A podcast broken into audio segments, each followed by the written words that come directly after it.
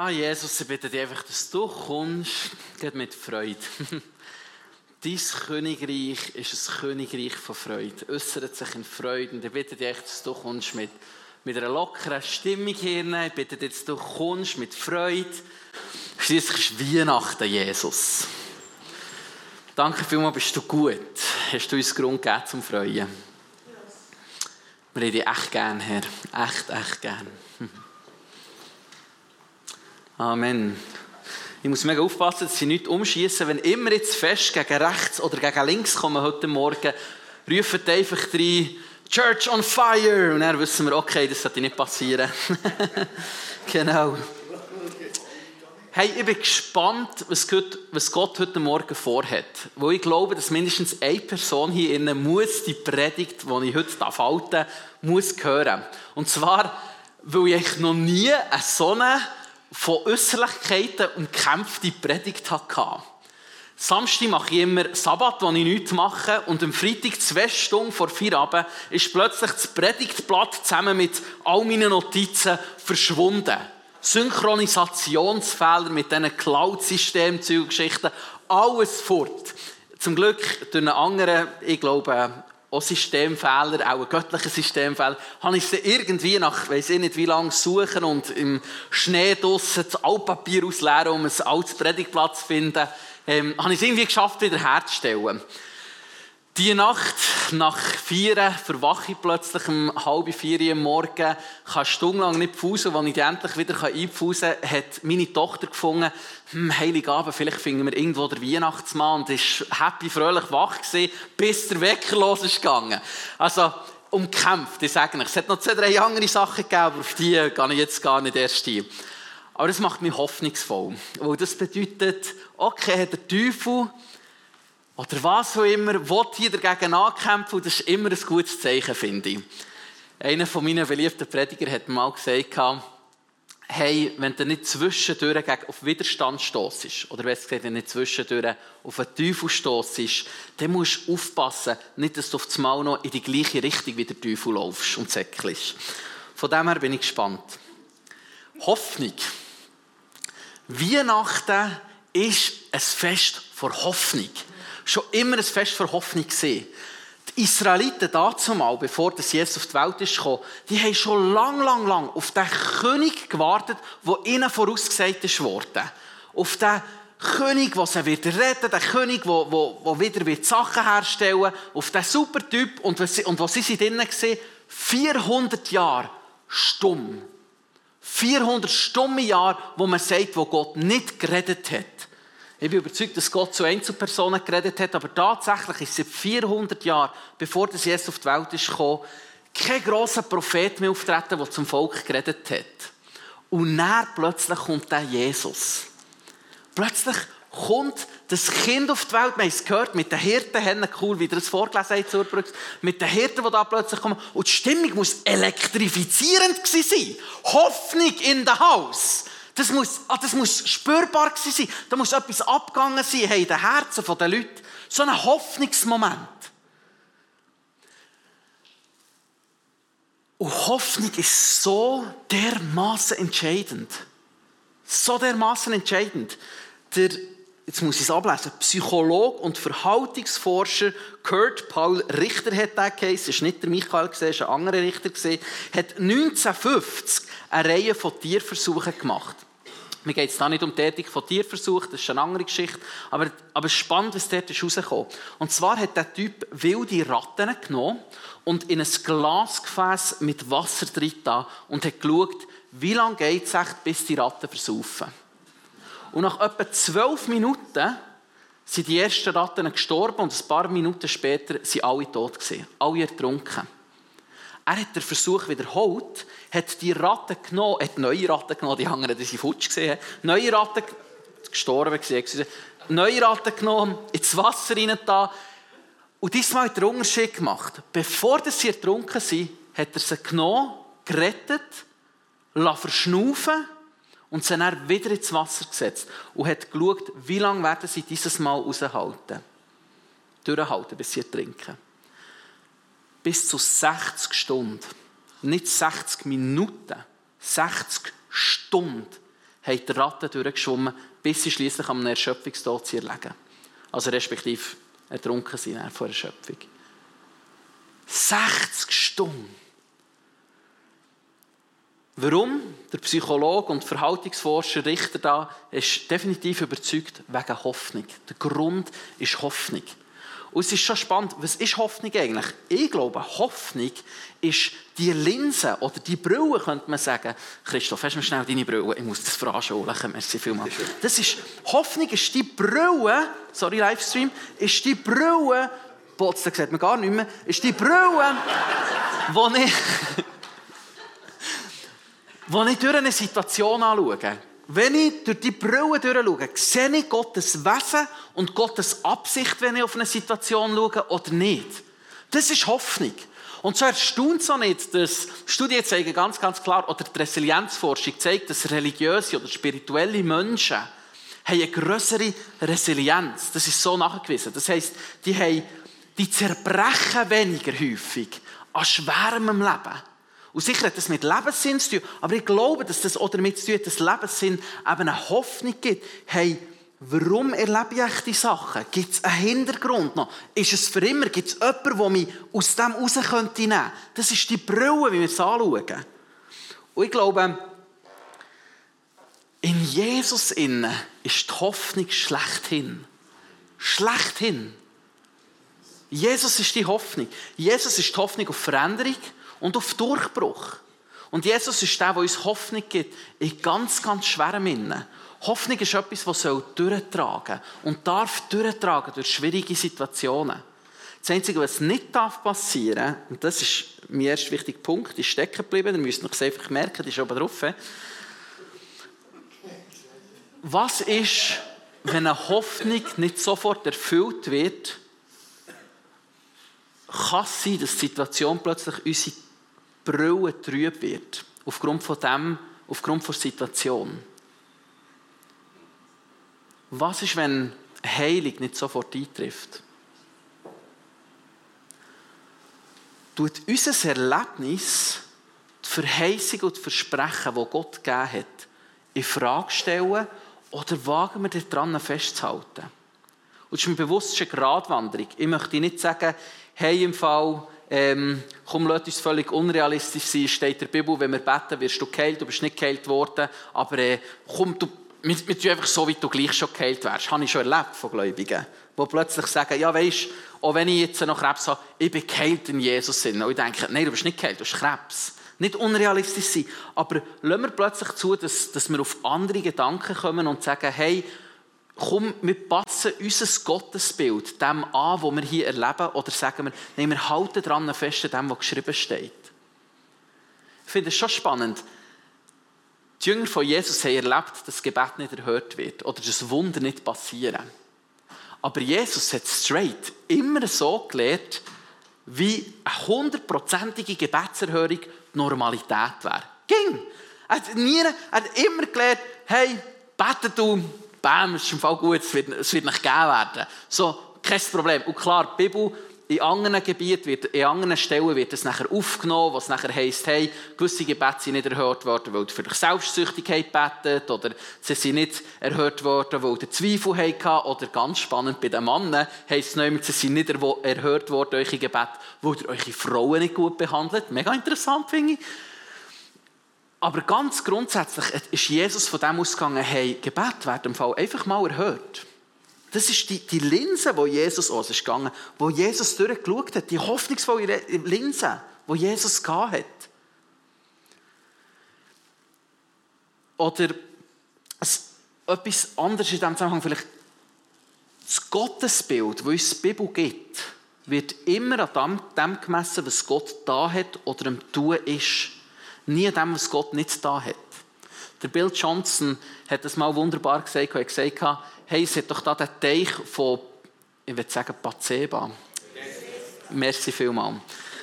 nicht dem König David, seine Frau. Er hat doch dort die Heilung gegeben, dem Teich. Und da sind ganz viele kranke Leute umgegangen und die Leute haben gesagt, wow, Jesus ist wirklich ein Mann von Heilung. Gott möchte heilen. Das sehen wir an Jesus, weil da ist der ein Typ geheilt worden, dem Teich. Würde das heute passieren, dann wäre unsere Einstellung vielleicht anders, befürchte ich. Ich glaube, heutzutage ist unsere Einstellung oft, ja, warum hat Gott nicht? Warum tut er hier nicht? Warum hat er da nicht? Heute würde man auch kommen, mit einem Mikrofon ein Interview machen. Hey, wie hat sich das für dich angefühlt? Du bist seit zehn Jahren da und Jesus läuft an dir vorbei und hält der andere du, du nicht dich.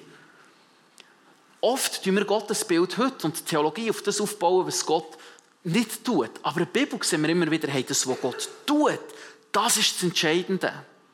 Und ich glaube, an dem festzuhalten, ist der einzige richtige Weg. Hey, Kathrin ist mir ein Vorbild. Seit wie lange beten wir für Kathrin? Wir fasten sogar am Freitag oft. Oder einige hier fasten. Wir machen Treffen am Freitag, übrigens immer noch über den Mittag, und beten für Kathrin. Sie ist noch nicht geheilt worden. Und gleich halten sie fest an dieser Güte Gottes und zweifeln sie nicht an. Und wenn du mit ihr redest, du siehst das in ihren Augen. Sie halten fest an dieser Güte Gottes. Und Kathrin ist ein Grund, warum sie heute über das Thema Hoffnung möchte reden. Nicht wegen der Kathrin, sondern wegen uns. Ich glaube, wir als Kirche brauchen Hoffnung. Hoffnung, es daran festhalten, dem, was er versprochen hat, in diesen widrigen Umständen innen drinnen. Hey, Gott kann, möchte und wird heilen. Da bin ich überzeugt. Warum ist Kathrin nicht geheilt worden? Vielleicht sollten wir als Kind anders reagieren. Vielleicht hat Gott irgendeinen Durchbruch einem Individuum hier gegeben, das noch nicht gewagt hat, zu beten. Kein Plan. Die ganz ehrliche Antwort ist, ich weiß es einfach nicht. Aber was ich weiß, ist, ich tue das, was Gott versprochen hat, nicht ändern aufgrund von meiner Erfahrung. Ich halte daran fest. Und das glaube ich auf Kathrin. Und ich möchte uns als Kirche wirklich an diesem Punkt ermutigen, lasst uns an Hoffnung festhalten, in widrigen Umständen. Das ist das Entscheidende. Das wird uns durchtragen. Aber Hoffnung, jetzt möchte ich ein bisschen die Stimmung wechseln, Hoffnung ist nicht nur vom oh, widrigen Umständen schwer bis zum Normalen, sondern Hoffnung geht vom Normalen weiter zum Schönen. Hoffnung trägt nicht nur durch, durch das Widrige und Schwierige, sondern Hoffnung streckt sich aus, glaube ich, nach dem Wunderbaren. Und das ist auch ein ganz, ganz wichtiger Teil. Hey, wir dürfen hoffen auf Größeres. Ich hoffe, dass Katrin geheilt wird. Ich hoffe, dass hier innen das Lästern endlich ganz aufhört und dass wir Sünde können ganz Regel schieben Aber ich hoffe mehr als das. Ich hoffe, dass Wunder und Zeichen in unserer Mitte vollkommen Normalität werden. Ich hoffe, dass ein Weihnachtsgottesdienst nicht weniger gefüllt ist, wie der Sonntag, sondern dass ein Weihnachtsgottesdienst hier so voll ist, dass Leute da außen bei den Fenstern müssen stehen, weil sie gar keinen Platz mehr haben und sich da auf dem Dach versammeln, dass sie wenn schon ein bisschen etwas lauschen und mitbekommen können. Ich hoffe, dass Gottes Gegenwart uns hier so begegnet, dass wir ihn schmecken und sehen und spüren. Und wenn ich das rede, spüre ich Gottes Gegenwart, ich spüre Gottes Gegenwart. Ich wünsche mir, dass wir, dass wir Gott wirklich erleben können. Das habe ich nicht vorgehabt, aber ich werde eine Geschichte erzählen. Vor x Jahren bei dieser Lehre ist in Amerika, in der Kirche ist so Glory Cloud, hat man dann gesagt, in Reading abgegangen. So Goldstaub. Gott ist gekommen, einen sichtbaren Goldstaub während dem Lobpreis. Ich habe Kollegen, die sind voll mit Goldstaub. Echt voll. Und laufen aus dem Gebäude raus, nämlich, du hast fort gesehen, und haben sättiges Zeugs erlebt. Und ich weiss noch, ich bin so hungrig, ich gesagt, ich will Gott begegnen. Und ich bin unten, hier in diesem Gebäude, im Gebetsraum, in einem Homecamp, und sage, Herr, ich gehe nicht weg, bis ich das sehe, wo ich möchte in dir leben. Und nachdem das irgendwie, weiss doch nicht mehr, eine Stunde dort bin und fast spät bin, zum Arbeiten, redet plötzlich Gott ganz deutlich, so deutlich, wie er selten zu mir redet, ganz deutlich und sagt, ich werde das jetzt noch nicht geben, wo ihr seid noch nicht bereit dafür. Das hat zwei Sachen in mir ausgelöst. Zuerst habe ich gewusst, okay, wow, wir können wachsen, irgendetwas in uns innen kann anscheinend ready sein, für das, dass uns Gott so begegnet und kann nicht ready sein. Das heisst aber auch, wir können dorthin wachsen. Und das Zweite, was ist, ist, und das geht mir bis heute nachher, das noch nicht. Noch nicht heisst einisch der schon. Noch nicht. Hey, das, nach dem sehne ich mich. Auf das hoffe ich. Gottes Gegenwart so zu erleben. Das ist doch echt das Beste und das Schönste. Wirklich. Oh, das habe ich gar nicht wollen, darum muss ich jetzt schauen, wo ich gesehen Genau. Was hat das mit Weihnachten zu tun? Ich glaube, tonnenweise hat das mit Weihnachten zu tun. Wo Jesus ist auf die Welt gekommen, ist nicht nur ein Baby den Windeln auf die Welt gekommen, sondern das Königreich Gottes hat auf dieser Welt angefangen, sich auszubreiten. Und durch Glauben und Hoffnung breitet sich das Königreich Gottes aus. Und durch Liebe, in Liebe besteht es, aber durch Glauben und Hoffnung, auf den Zusammenhang können wir zu wenig fest eingehen, aber vielleicht gleich schnell ein bisschen, bisschen. Hoffnung ist wie die Brille, die ich durchschaue und eine Situation beachte. Ich, ich, ich sehe einen Kranken, Uli ist krank, hat sich den Arm gebrochen und ich denke, hey, da besteht Hoffnung, dass der Uli geheilt wird. Boah, mit Sturm mit der Hoffnung, dass der Uli geheilt wird. Glauben ist, und jetzt handle ich schon im Hier und Jetzt danach. Hoffnung ist, Glauben ist wieder Treibstoff, der der himmlische Motor zum Laufen bringt. Glauben ist wieder Tank, eine Hoffnung ist wie der Tank, wo der Glaube kann reingeführt wurde. Die zwei spielen zusammen so viel mit Weihnachten zu tun, wo mit Weihnachten ist eine Dimension hineingebrochen. Jetzt hier und jetzt, mit Weihnachten ist ein Stück Himmel hineingebrochen. Und wir können immer mehr erleben, durch Hoffnung und Glauben.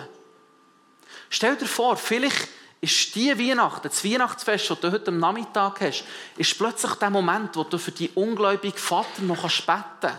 Und er zuerst mal etwas von dieser Gegenwart Gottes da erleben. Und plötzlich bricht etwas von seiner Herrlichkeit hinein. Vielleicht sind diese Festtage der Moment, wo du unter einem schönen Kerzenlicht vom Tannenbaum deiner Ex-Frau wieder näher kommst. Und plötzlich Versöhnung kann anfangen. Und Wiederherstellung. Vielleicht ist das Weihnachtsgeschenk von unserem Gott im Himmel, dass du plötzlich prophetische Worte bekommst, einen prophetischen Traum. Oder ein Zungenreden, was weiß ich. Ich bin überzeugt, dass wenn wir schon lange gerne Geschenke machen, dann möchte uns Jesus so gerne Geschenke geben. Er mehr als die anderen noch. Vielleicht fängt das hier an. Die Bibel gibt uns so viel Grund zum Hoffen. Bitte, euch wird geben. Suchen und ihr werdet finden klopft an und euch wird aufgetan. So viel Grund. Wie können wir machen, dass Hoffnung in uns innen wächst, in unserem Herz wächst? Auf einmal, ich glaube, die Quelle für Hoffnung ist schon die Frage, das, was Jesus gesagt hat oder das, was Gott gesagt hat, sowohl in der Schrift wie aber auch der prophetische Eindruck zu uns. Das ist die Quelle. Aber ich glaube, es gibt zwei Möglichkeiten, wie wir können nähren in unserem Herz, wie wir Hoffnung nähren können. Das eine ist Erlebnis hey, wenn du von deinen Großeltern jede Weihnacht ein Geschenk bekommst, dann äh, rechnest du wahrscheinlich auch dieses Mal wieder damit, dass du irgendetwas kannst auspacken von deinen Großeltern. Ganz einfach, du erlebst etwas immer wieder, ihr Leben heilig, dann rechnest du damit, okay, wahrscheinlich wird Gott wieder heilig. Hoffnung wird grösser durch Erlebnis. wahrscheinlich ist es darum, dass der Uli immer mal wieder Lebensberichte erzählt, ganz stark von Michael, erzählt der Uli, schon seit jetzt etwa drei Jahren, erzählt er, wie der Michael geheilt ist worden. Hey, weil, weil Erlebnis nähren etwas in uns und lösen eine Hoffnung aus. Und eine wachsende Hoffnung hat immer einen wachsenden Glauben zur Folge und das wiederum erschafft mehr Erlebnis. Ist also wie ein Katalysator. Das ist das eine. Und das andere, was ich glaube, was macht, dass unsere Hoffnung grösser wird, ist Träumen. GPMC, eine andere Kirche hier von Thun, hat so einen coolen Wert. Träumend. Treu. Treu sein im Kleinen. Und träumend träumen von Grossem. Echt von diesem grossen Träumen. Manchmal werden träumende Leute ein belächelt. habe ich ein paar Mal erlebt. Ich rede irgendwie über Erweckung und die Leute mich so ein bisschen belächeln. Aber ich glaube, dass hoffnungsvolle Menschen sind träumende Menschen. Der Evan Roberts war ein Mann, der vor 150 Jahren in Wales gelebt hat. Generationen haben schon vor Erweckung geredet und betet dafür. aber nichts gesehen. Und der Evan Roberts selber hat seit elf Jahren betet für Erweckung. Und eines Abends geht er mit seinem Freund spazieren und sagt, stell dir vor, es würden innerhalb von kurzer Zeit 100'000 Menschen zum Glauben kommen. Der Freund schaut ihn an und sagt, Evan, du bist echt so ein Träumer. Am nächsten Tag in Maria Chapel in der Kirche, in einem ganz normalen Gottesdienst, mit dem Gottesdienst steht ein kleines Mädchen auf. Mit einer so simplen und so guten Offenbarung. Sie steht auf und sagt, ich weiß, dass Jesus mich liebt. Und er ist für mich gestorben. Und plötzlich legt sich Gottes Gegenwart. Wales hat eine der schnellsten Erweckungen erlebt, die, die Welt jemals gesehen hat. Stark geleitet und beeinflusst von Evan Roberts. Innerhalb von sieben Tagen, von einer Woche, sind über 100.000 Menschen zum Glauben gekommen. Müsst euch das vorstellen, was das ausgelöst hat. Bars mussten zutun, weil Alkoholiker sind frei geworden. Polizisten mussten entlassen werden, weil die Kriminalität so fest abgetroppt ist. Schuttmatchen mussten abgesagt werden, wo am Sonntag die Zuschauer lieber in die Church sind gegangen und die Schüttler selber sind auch lieber in die Kirche gegangen und haben sich geweigert, den Schuttmatch zu spielen am Sonntag.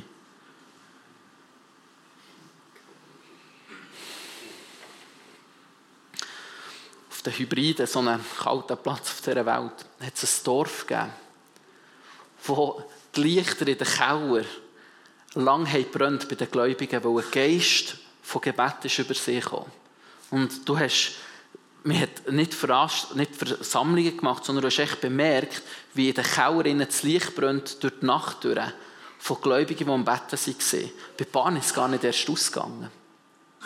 Und eines Nachts kommt, das müsst ihr euch vorstellen, auf jedes Haus, wo das Licht hat brennt im Keller, kommt eine Wolke auf einen Tatsch ist die ganze, das ganze Dorf aufgewacht, plus das Nachbardorf nebendran auch. Christen wie nicht Christen. Aufgewacht.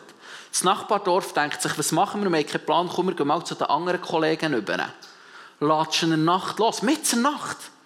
Und es gibt unzählige von Berichten von Menschen, die mit Nacht einfach auf die Knie gehen und ihr Leben Jesus geben.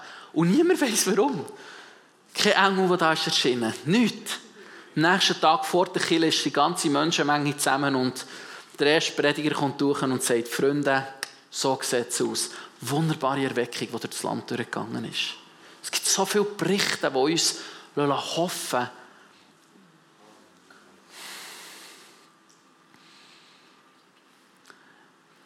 ich weiß nicht mehr wo, ich habe nicht nachgeschaut.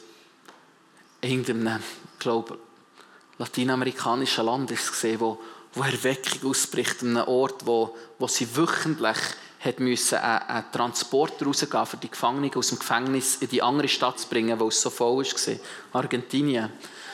Und, dann passiert Erweckung und sie müssen das Gefängnis zutun, wo es einfach schon seit Monaten leer ist. Das Gemüse wird plötzlich, sie Hunger gehabt, das Gemüse wird plötzlich übernatürlich riesig. Ich habe Fotos gesehen und Videoaufnahmen.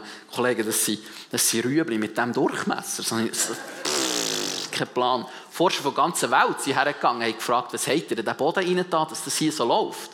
Ich meine, Melonen. Das ist nicht normal. Wisst ihr, was sie geantwortet haben? Unser Dünger ist der Segen Gottes. Wir dürfen Erweckung leben. Jesus ist auf diese Welt gekommen und hat mit dem etwas angefangen. Eine Hoffnung, die sowohl für Erwiderungen innen ist, aber auch nach Grossem sich ausstrecken darf. Dann kommen wir doch vorne. Stellen wir uns mal vor, du brauchst dein Gebrüll, gell? Stellen wir uns vor, danke vielmals.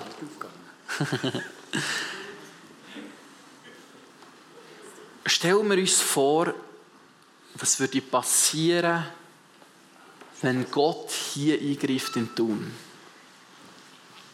Es ist nicht eine Sache von Unmöglichkeit. Es soll nicht einfach eine Träumerei sein, sondern es kann Realität werden. Stellen wir es uns vor. Eden, wo abgeht. Jede Church hätte eine Band wie Eden, wo sich so viele Nasen sind plötzlich, wo, wo den Jesus anbeten. Das Stadion müsste plötzlich einfach wöchentlich Gottesdienste haben. Sonst können wir ja die Leute gar nicht her.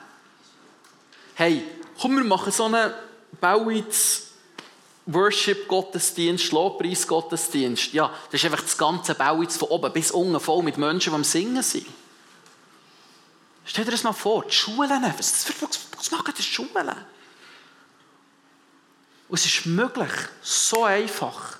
Es könnte sein, dass einfach ein Engel sichtbar reinkommt und sagt, hey, erzähl euch jetzt im Fall von Jesus und dann führt er ein Interview mit den Leuten, bis alle in ungläubig sind. Wer weiß? Und es kann sein, dass ein Mädchen plötzlich ihnen aufsteht und sagt, ich weiß, dass Jesus mich liebt. Und in diesem Augenblick bricht etwas los, das das Land wird erschüttern. Haben wir Hoffnung für das? Oder tut uns unsere Erfahrung sagen, nicht hier in Thun? In einem halben Jahr gehe ich aus dieser Stadt raus. Es gibt viele Sachen, die ich mit einem tränenden Auge zurückschaue. Eines von dem, warum sie mit einem tränenden Auge zurückschauen und denken, ich möchte eigentlich nicht gehen, ist, weil ich wirklich daran glaube, dass Gott in dieser Kirche und in dieser Stadt etwas vorhat. Wirklich. Wir dürfen Grund haben zum Hoffen. Prophezeiungen, ist schon seit Jahren da über Tun. Sagen wir, es ist noch nicht gekommen. Auch alles falsch gesehen. Sagen wir, wir haben fest an dem, was Jesus versprochen hat. Und wir haben Grund zum Hoffen. Wir gehen ein Lied rein und äh, was wollen wir machen? Komm, wir machen es so. Wir gehen ein Lied rein. Wir haben nicht mehr als zwei Minuten mit kurzen Austausch rein. Zwei Minuten Austausch. Für was hoffst du?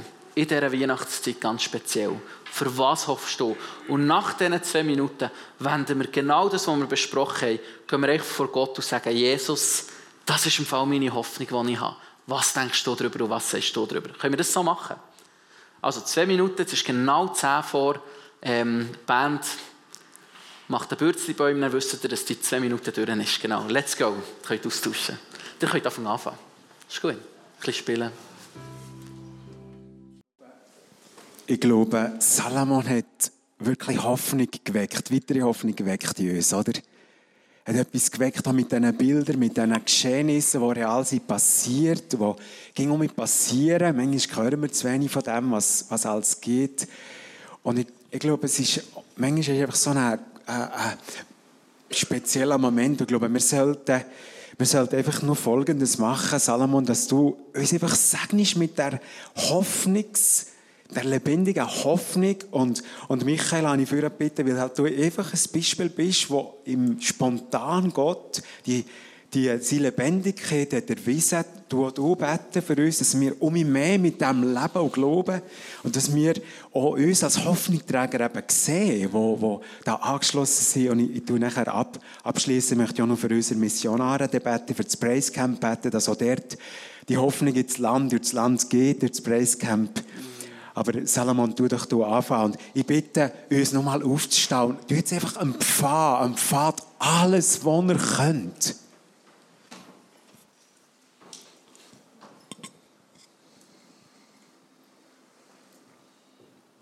Jesus, du verbringst zu wollen und er auch zu vollbringen.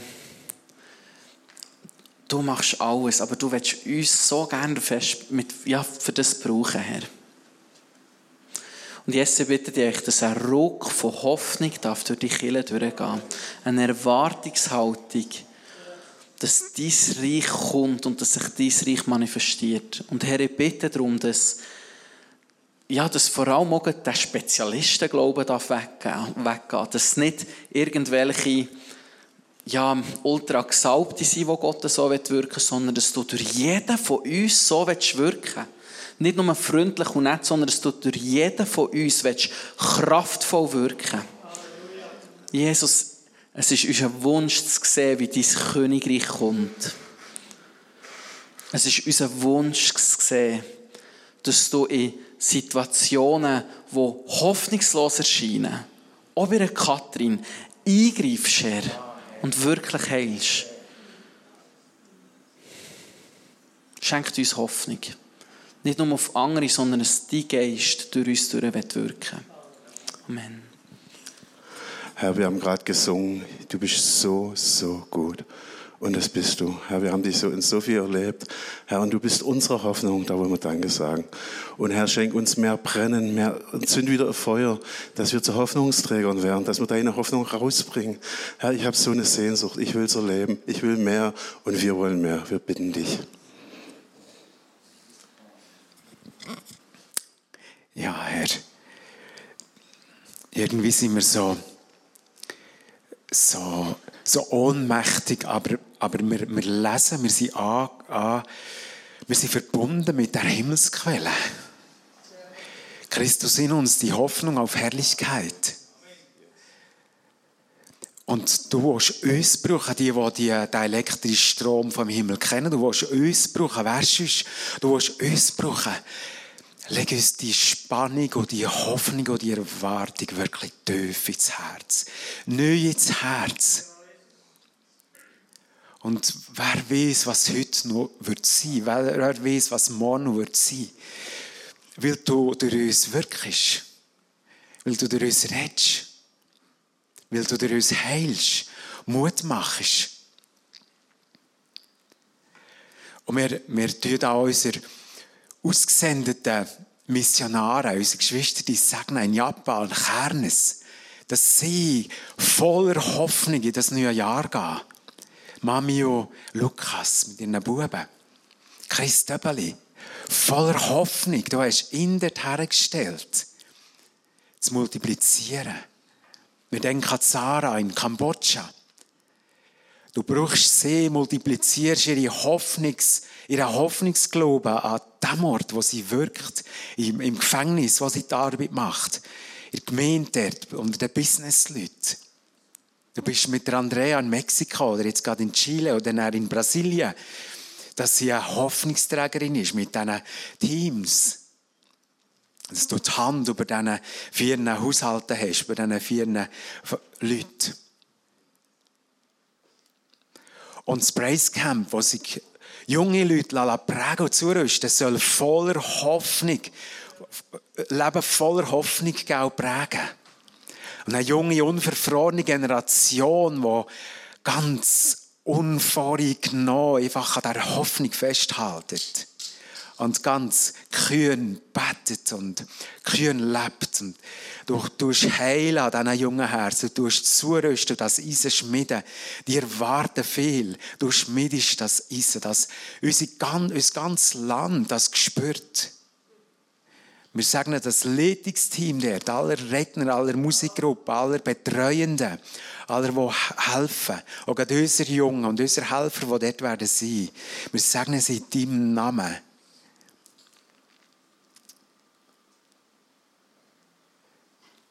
Hoffnung, Herr. Danke. Danke, Herr. Ein Gott der Hoffnung.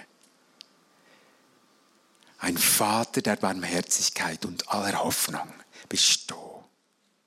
Amen.